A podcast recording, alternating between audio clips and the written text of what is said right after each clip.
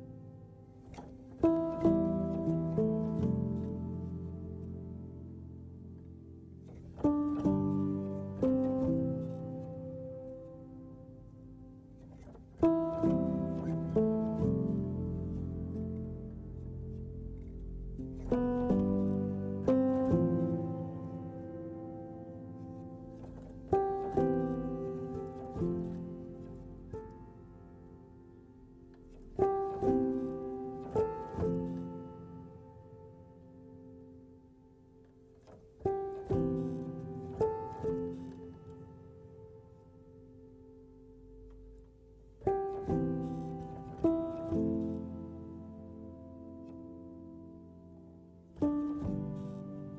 you